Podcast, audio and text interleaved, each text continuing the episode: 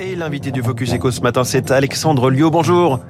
Bonjour. Bienvenue sur Radio Classique. Vous êtes le directeur des Galeries Lafayette Haussmann. Alors, ce grand magasin euh, célébrissime mondialement, euh, habituellement 2 milliards d'euros de chiffre d'affaires, 37 millions de visiteurs par an. Je dis habituellement car, évidemment, certaines habitudes se sont perdues euh, ces deux dernières années. Tout cela dans vos 70 000 mètres carrés de surface de vente.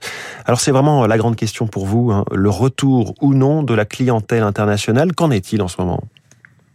Bien écoutez, depuis ce début d'année, on peut constater un, un retour euh, massif, on va dire, de la clientèle internationale, bien bien au-delà de ce qu'on avait imaginé, ce qui est une très bonne nouvelle pour euh, pour l'activité, mais pour Paris, je pense, et pour la France de manière générale. Tous les types de clientèle internationale? Alors les, les, Américains sont très présents, moyen-orientaux, et la clientèle européenne extrêmement euh, extrêmement présente, bien au-delà d'ailleurs de 2019 si on comparait au, premier quadrimestre. Donc euh, des nouvelles plutôt rassurantes. Mais il, il vous manque, j'imagine, toujours les Chinois qui étaient devenus une partie stratégique de votre clientèle. Ça, ça représente quelle part habituellement euh, des clients et des ventes avant le Covid? Oui, il est vrai que la clientèle euh, asiatique et particulièrement chinoise manque à l'appel pour le moment, mais euh, c'est vrai que ça représente un chiffre d'affaires assez conséquent pour nous. Euh, maintenant, écoutez, on va prendre notre mal en patience et, on espère que d'ici mi-2023, eh bien, on aura un retour à la quasi normale de la totalité de cette cible client. Hum. Et la clientèle française, est-ce qu'elle fait ses courses, j'allais dire, au Galeries Lafayette? La clientèle française est présente et je crois même que la clientèle française a, paradoxalement apprécié ce Covid, en tout cas ce post-Covid, puisqu'elle redécouvre peut-être le magasin avec euh, avec un peu moins de un peu moins de flux, un peu moins de fréquentation, et on a la chance d'avoir euh, aujourd'hui des performances euh, assez incroyables sur la clientèle parisienne, mais la clientèle francilienne et française de manière générale. Et il y a quelques nouveautés après ce Covid justement, on va en parler, mais mais d'abord évoquons juste ces 200 jours de fermeture en deux ans, ça laisse des traces, j'imagine c'est évident. Euh, plus de 200 jours de fermeture.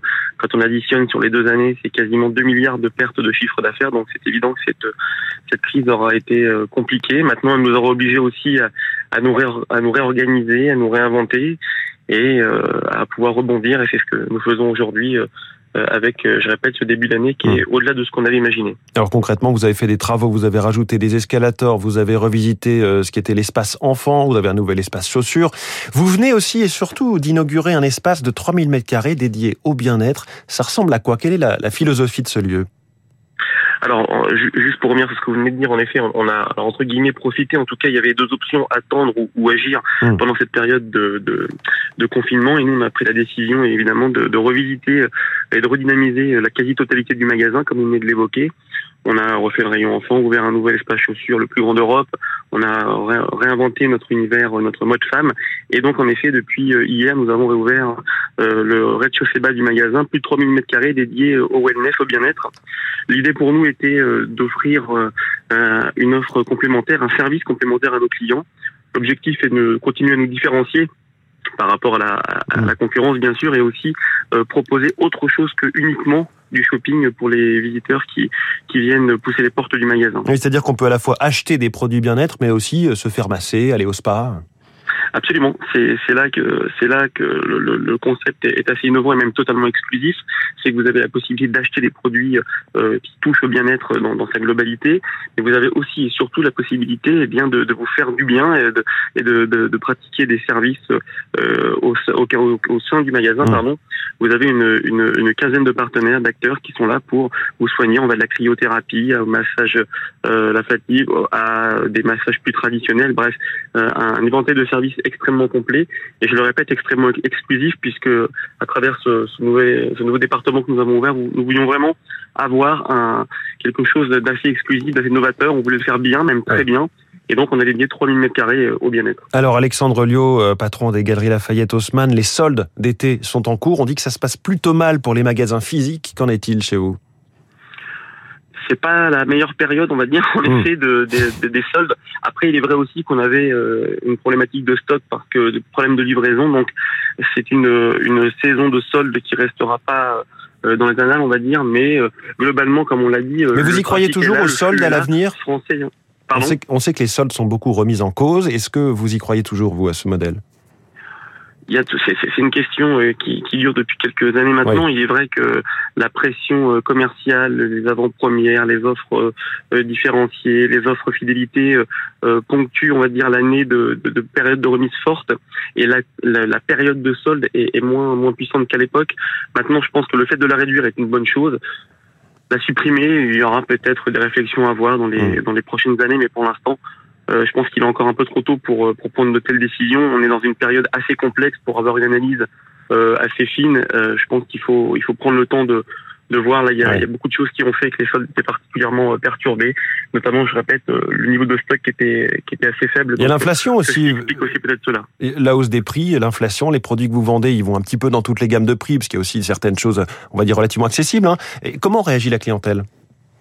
Ah, vous venez de le dire, on a la chance d'avoir euh, une offre de l'accessible au luxe qui nous permet de pouvoir euh, satisfaire une, une partie assez euh, assez large de la clientèle. Euh, évidemment, pour le moment, euh, l'inflation euh, touche particulièrement et dans un premier temps les, les produits, enfin les produits, l'énergie, on va dire, et les, les, les, produits de première nécessité.